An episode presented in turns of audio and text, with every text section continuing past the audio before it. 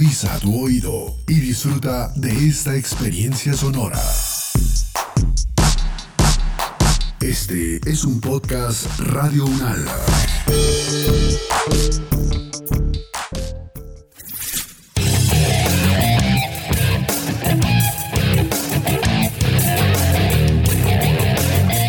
Hola, hola, bienvenidas y bienvenidos a Invicto Podcast, este espacio sonoro en el que nos dedicamos a explorar y reconocer las múltiples oportunidades de bienestar de las diferentes poblaciones con condiciones especiales de salud.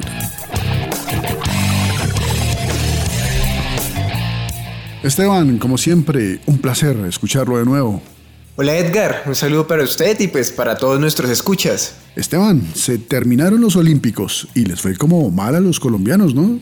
No, señor. A los deportistas colombianos les fue muy bien. A los que les fue muy mal fue a los dirigentes deportivos. Y es que, Edgar, en un país como el nuestro no podemos exigirles a nuestros deportistas que siempre estén en los primeros lugares. Es necesario entender el contexto en el que vivimos. Los deportistas en Colombia sobresalen en medio de la desidia gubernamental, de la falta de recursos, de la corrupción, de la escasez de patrocinio, en fin, sobresalen a pesar de una infinidad de dificultades. Otra cosa es hablar de los directivos de país. A ellos es a quienes deberíamos pedirles cuenta, no a los deportistas, porque ellos sí viven de nuestros impuestos. Ellos sí son los directos responsables de la falta de gestión, de la falta de recursos, de la poca planeación y del poco fogueo y preparación. Son los directivos quienes en verdad fracasaron, Edgar.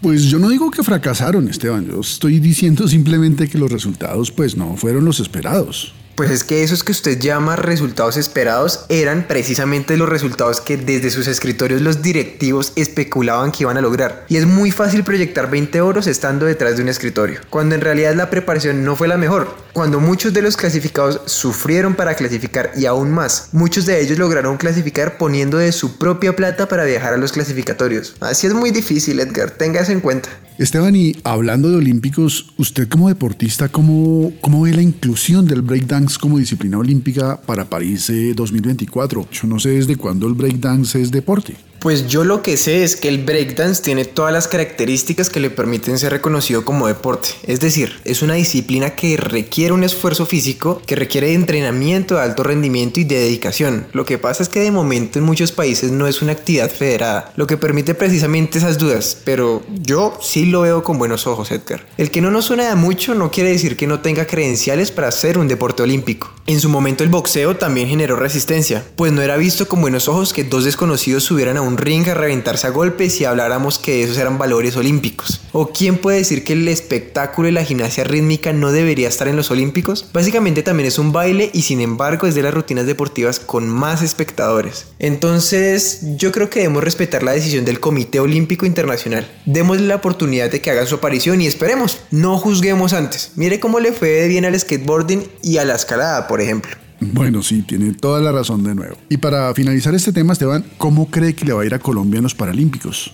No creo que vaya a pasar nada diferente a los Olímpicos, salvo que de nuevo la garra y el pundonor de los deportistas pueda de nuevo brindar una que otra medalla, pero pues va a ser muy difícil, porque si en este país no hay garantías para un deportista sin discapacidad por todo lo que ya le enumeré, pues imagínese cómo viven su profesión los deportistas que tienen algún tipo de discapacidad sumado a las barreras actitudinales, arquitectónicas, de discriminación y exclusión. Este tema es tan interesante, Edgar, que lo invito a que hoy hablemos sobre el deporte inclusivo frente a la discapacidad.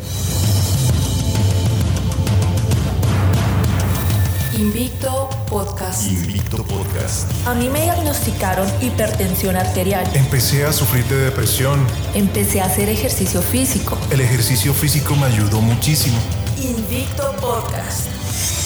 Vida en movimiento. Vida en movimiento. El ejercicio me salvó la vida. Si no fuera por el ejercicio, yo no la estaría contando.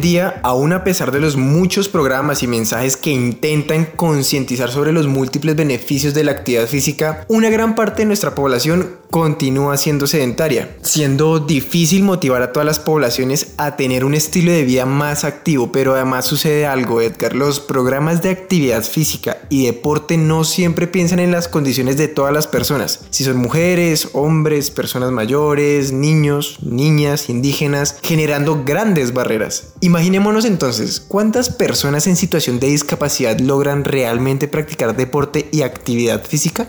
Y es que las personas en situación de discapacidad pueden quizás ser más sedentarios e inactivos por diversos motivos, ¿no? La falta de espacios de recreación, de implementación, de múltiples barreras arquitectónicas y actitudinales, sumadas además a la sobreprotección e inclusive al desconocimiento propio de sus cuidadores y cuidadoras de los beneficios que el deporte tiene en la inclusión social, en la participación, en el bienestar y en su desarrollo humano. Practicar actividad física y ejercicio físico y deporte debería ser una directriz gubernamental como parte de un plan de gestión de riesgo, pero también de promoción de salud. Y uno de sus objetivos debería ser adecuar y multiplicar los espacios físicos dedicados a actividades físicas para todas las personas con o sin discapacidad. Pero para entender un poco más sobre este tema, nos contactamos con Diana Alexandra Camargo. Ella es fisioterapeuta y magíster en salud pública. Es experta en el tema del deporte inclusivo y discapacidad. Y con Freddy Leonardo Suárez. Él es licenciado en educación física y candidato a magíster en discapacidad e inclusión social. Profesora Camargo y profesor Leonardo, bienvenidos a Invicto Podcast. Muchas gracias Edgar y Esteban por la invitación, igualmente a la profesora Erika Mancera por esta invitación. Esperamos poder hablar hoy un poco acerca del deporte inclusivo. Un saludo muy especial, muchas gracias a ustedes Edgar y Esteban por la invitación. Muchas gracias por invitarnos a participar de este espacio de Invicto Podcast. Para nosotros desde el Observatorio en Discapacidad y Deporte de la Universidad Nacional es un honor que podamos conversar acerca del deporte, la discapacidad y la diversidad. Estaremos entonces atentos a conversar un rato con ustedes. Profesora, para empezar, cuéntenos de qué hablamos cuando hablamos de deporte inclusivo. Bueno, hablar de deporte inclusivo es pensarnos primero en el deporte como derecho, en un escenario en el cual personas con y sin discapacidad, mujeres, hombres, niños, niñas, adolescentes, diferentes comunidades comparten la práctica de la actividad física y el deporte pensar en compartir los mismos espacios, los mismos materiales, las mismas actividades, pensando en que es posible realizar una actividad entre todos y todas, sin distinción, aunque se consideren en algunos momentos las condiciones particulares que todos y todas podemos llegar a tener. Profesora, cuéntenos, ¿es lo mismo el deporte adaptado que el deporte inclusivo? Esta pregunta es muy importante porque hacer la diferencia entre el deporte inclusivo y el deporte adaptado nos lleva primero a pensar en dónde nace eh, precisamente el deporte adaptado. Eh, nace en esa posibilidad de generar una serie de ajustes y de adaptaciones, de cambios en las normas, en las reglas, en los escenarios para la práctica deportiva de personas con discapacidad. Y son modalidades precisamente deportivas que se adecúan a diferentes capacidades y buscan es facilitar la práctica de un colectivo, ¿cierto? Unas personas que tienen unas condiciones particulares o diferenciales. Este deporte adaptado puede tener muchas acepciones que van desde el deporte para la salud, el deporte recreativo, también pues puede tener estos elementos de un deporte de competición y ya cuando hablamos de alto rendimiento estamos hablando del deporte paralímpico.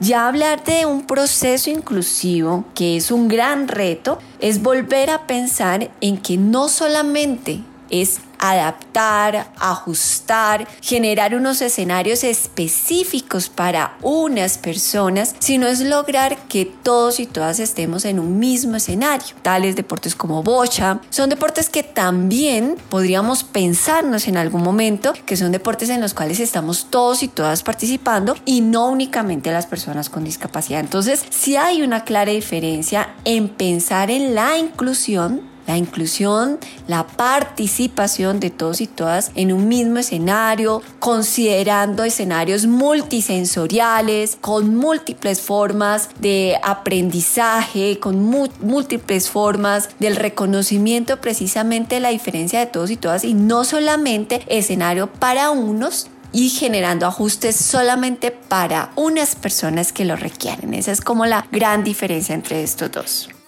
Profesora, ¿cuáles pueden ser los beneficios de la práctica deportiva? ¿Qué representa la actividad física especialmente en niños, niñas y adolescentes con discapacidad?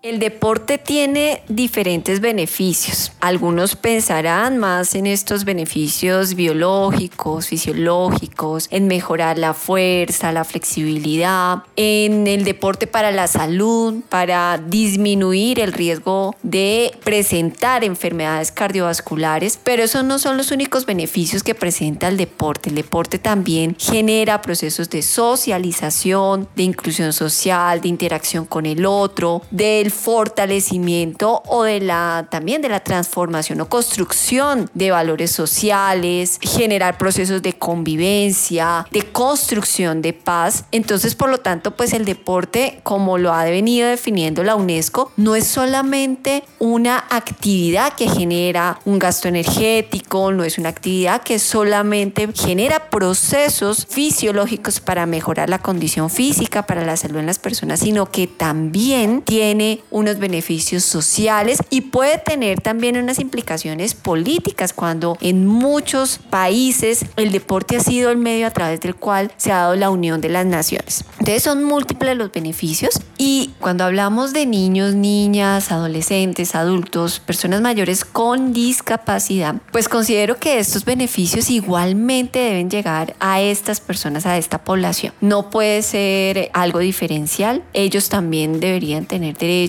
a beneficios relacionados con el proceso de interacción social, generar esos lazos, ese fortalecimiento del tejido social que se puede hacer a través del deporte, también mejorar su condición física, tener beneficios para su salud, pero no es que tengamos unos beneficios adicionales. Creería yo que probablemente así como puede pasar con cualquier persona, podemos tener unos efectos que son favorables de acuerdo a nuestras condiciones. Quizás podemos mejorar nuestra coordinación, si es nuestra finalidad cuando realizamos una práctica de actividad física, ejercicio físico, de deporte, podemos mejorar nuestras condiciones de salud mental, quizás sentirnos más seguros, más autónomos, pero creo que este es un tema, como les decía, que es transversal a todo el mundo, es decir, los beneficios del deporte pueden llegar a todos y todas y pues de acuerdo también a sus condiciones se pueden priorizar más en unos beneficios que en otros o darle un, un mayor valor y relevancia a unos que a otros. Entonces, bueno, pues quizás es el momento de reconocer al deporte no solamente de ese elemento eh, fisiológico que probablemente muchos de nosotros o desde la salud lo hemos reconocido, sino que también desde el componente social. Invicto Podcast. Vida en movimiento. Profesor, bajo el ideal de que el deporte educa para la vida y proporciona un idóneo estado de salud, bienestar social y emocional, ¿qué papel juegan las familias, los cuidadores y las cuidadoras en el momento de la práctica deportiva o del ejercicio físico en personas en condición de discapacidad? En relación a esta pregunta yo sí quisiera mencionar algunos puntos y es que primero hay que reconocer la responsabilidad de las instituciones en la garantía de participación de las personas con discapacidad en escenarios de actividad física y deporte. ¿Por qué? Porque digamos que son las ligas, los clubes, las federaciones, el Ministerio del Deporte, el Ministerio de Educación, el Ministerio de Salud los primeros responsables en garantizar estos escenarios porque son desde allí donde se emanan discursos, reglamentos, normas, leyes y medidas administrativas que muchas veces limitan la participación de las personas con discapacidad en estos escenarios y que habitualmente solo se enfocan en la alta competencia. Sin duda, si se cambiara o se reconfigurara esos imaginarios desde las instituciones, seguramente en nuestro país existirían garantías de participación y que por supuesto que tienen que ir acompañados de capacitaciones y conocimiento desde la familia, desde los cuidadores y las cuidadoras para que se aprenda de garantía la participación de las personas en condición de discapacidad, en este caso sus familiares, en contextos tanto de competencia como de no competencia, ¿no? Porque eh, lo que hemos visto es que muchas veces la única forma de, practicar un deporte paralímpico o un deporte adaptado es en un escenario de competencia. Es decir, que ampliemos esa mirada de lo que ha sido históricamente el deporte para personas con discapacidad y que no solamente se centre en la capacidad, ¿no? Que muchas veces, digamos, esa capacidad es la que limita la participación a nivel nacional y desde los territorios en escenarios de, de deporte y actividad física. Profesora, cuéntenos, desde su experiencia, ¿cómo está nuestro país en términos de inclusión? Me refiero a reglamentación, infraestructura, pedagogía. Es importante inicialmente hablar de la Convención sobre los Derechos de las Personas con Discapacidad, la cual plantea claramente en el artículo 30 que es importante promover la práctica y el disfrute del deporte, la actividad física y la recreación en las personas con discapacidad, siendo el Estado, las instituciones y la ciudadanía garantes de este derecho. Y en Colombia pues se ha venido trabajando en el desarrollo de la normatividad. Nosotros tenemos bastantes instrumentos jurídicos y legales relacionados con la discapacidad y la inclusión. La última ley que da cuenta precisamente de estos elementos es la ley estatutaria 1618 del 2013, por medio de la cual se establecen todas las disposiciones para garantizar el pleno ejercicio de los derechos de las personas con discapacidad. Pero también contamos con la Política Pública Nacional de Discapacidad e Inclusión Social 2013-2022, documento que sí se concibe como un acuerdo de la sociedad colombiana que se encuentra comprometida con la inclusión plena de las personas con discapacidad. Estos son dos documentos de política pública muy importantes en términos de inclusión y desde el 2013, creo que es importante mencionarlo, también tenemos los lineamientos para la práctica de la actividad física, el deporte, la educación y la recreación en personas con discapacidad, un documento construido por el Ministerio del Deporte que sigue vigente y que ha permitido que se desarrollen planes, programas y proyectos en las regiones, principalmente desde el deporte social comunitario. Aún estos instrumentos, como les comentaba, de política pública, deben seguir siendo evaluados, debe continuar eh, su implementación, digamos que aterrizarlo un poco más en las acciones del día a día, porque muchas veces nuestros documentos de política pública se están quedando allí en los documentos, en el texto, pero no en la práctica cotidiana, en las acciones que realizan las diferentes personas dentro de la sociedad colombiana. Entonces yo creo que sí hemos avanzado, tenemos instrumentos de política pública, pero tenemos que ser cada vez más constantes en su implementación y también en su evaluación y seguimiento. Profesor, en materia de inclusión, ¿deporte y competencia deben ir de la mano o deberían ser diferentes? Muy interesante la pregunta que nos haces. Yo pienso que además de materia de inclusión, también debemos cuestionarnos en materia de diversidad y deporte cómo estamos en nuestro país. Sin duda, si hablamos de deporte paralímpico, hay una ausencia estatal, digamos, y también institucional para la preparación de los atletas paralímpicos que representan a nuestro país en los diferentes eventos internacionales y que sin duda es parte fundamental en el deporte paralímpico de alta competencia. Pero además del, apoyo al deporte de alta competencia, también desde las instituciones y el Estado se debe garantizar escenarios de participación e inclusión y diversidad en donde personas con y sin discapacidad, hombres, mujeres, niños, adultos mayores, negritudes, indígenas, raizales, etcétera, podamos participar ampliamente de lo que nosotros proponemos como deporte para la diversidad y también además con un enfoque territorial, ¿no? Muchas veces se ha pensado en el deporte adaptado, es decir, que las personas con discapacidad se adapten o que tengan unas adaptaciones al deporte mal llamado convencional, pero ¿qué tal si el deporte convencional se adapta para las personas con discapacidad? Por ejemplo, en, en una clase de educación física, si llega un alumno en silla de ruedas, ¿por qué no que la, la institución educativa tenga muchas sillas de ruedas y que todos los alumnos puedan practicar y tener la experiencia de jugar, por ejemplo, baloncesto en silla de ruedas o golbol u otro tipo de, de deportes paralímpicos o deportes adaptados o deportes inclusivos o deportes para la diversidad? Muchísimas gracias por sus respuestas, profesora Diana y profesor Leonardo. Siempre es un honor contar con expertos como ustedes aquí en Invicto Podcast. Invicto Podcast. Invicto Podcast. Invicto Podcast.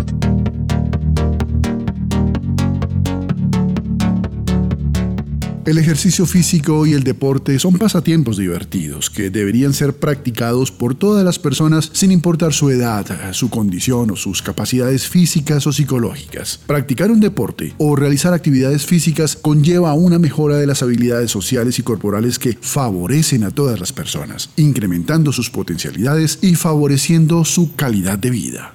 La práctica de ejercicio físico o de alguna actividad deportiva en las personas con discapacidad trae consigo innumerables beneficios para su salud y además les fortalece su participación e inclusión social y puede ayudar en algunos casos a su proceso de rehabilitación. La práctica deportiva en este grupo poblacional contribuye a la resignificación de su relación con el cuerpo y a la generación de nuevas experiencias que favorecen su interacción consigo mismo y con los otros, lo que posibilita que las personas en condición de discapacidad sean agentes activos, políticos y participativos en todas las esferas de la sociedad. Por eso es que insistimos tanto en que las familias, los cuidadores y las cuidadoras sean facilitadores y promotores de la realización de actividades físicas y deportivas, reconociendo su importancia y sus beneficios.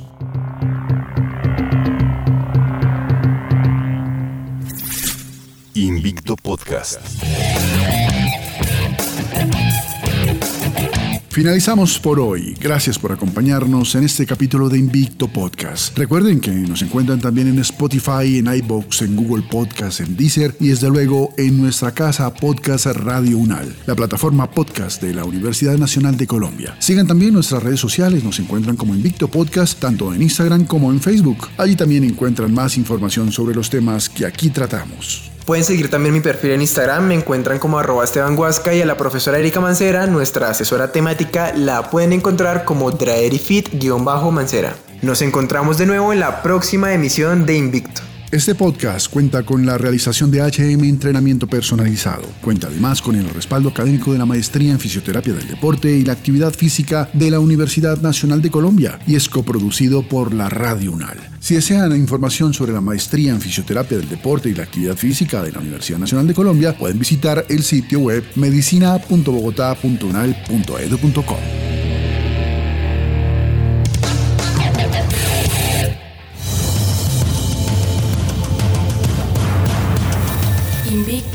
Podcast. Invicto Podcast. A mí me diagnosticaron hipertensión arterial. Empecé a sufrir de depresión. Empecé a hacer ejercicio físico. El ejercicio físico me ayudó muchísimo. Invicto Podcast. Vida en movimiento. El ejercicio me salvó la vida. Si no fuera por el ejercicio, yo no la estaría contando. Invicto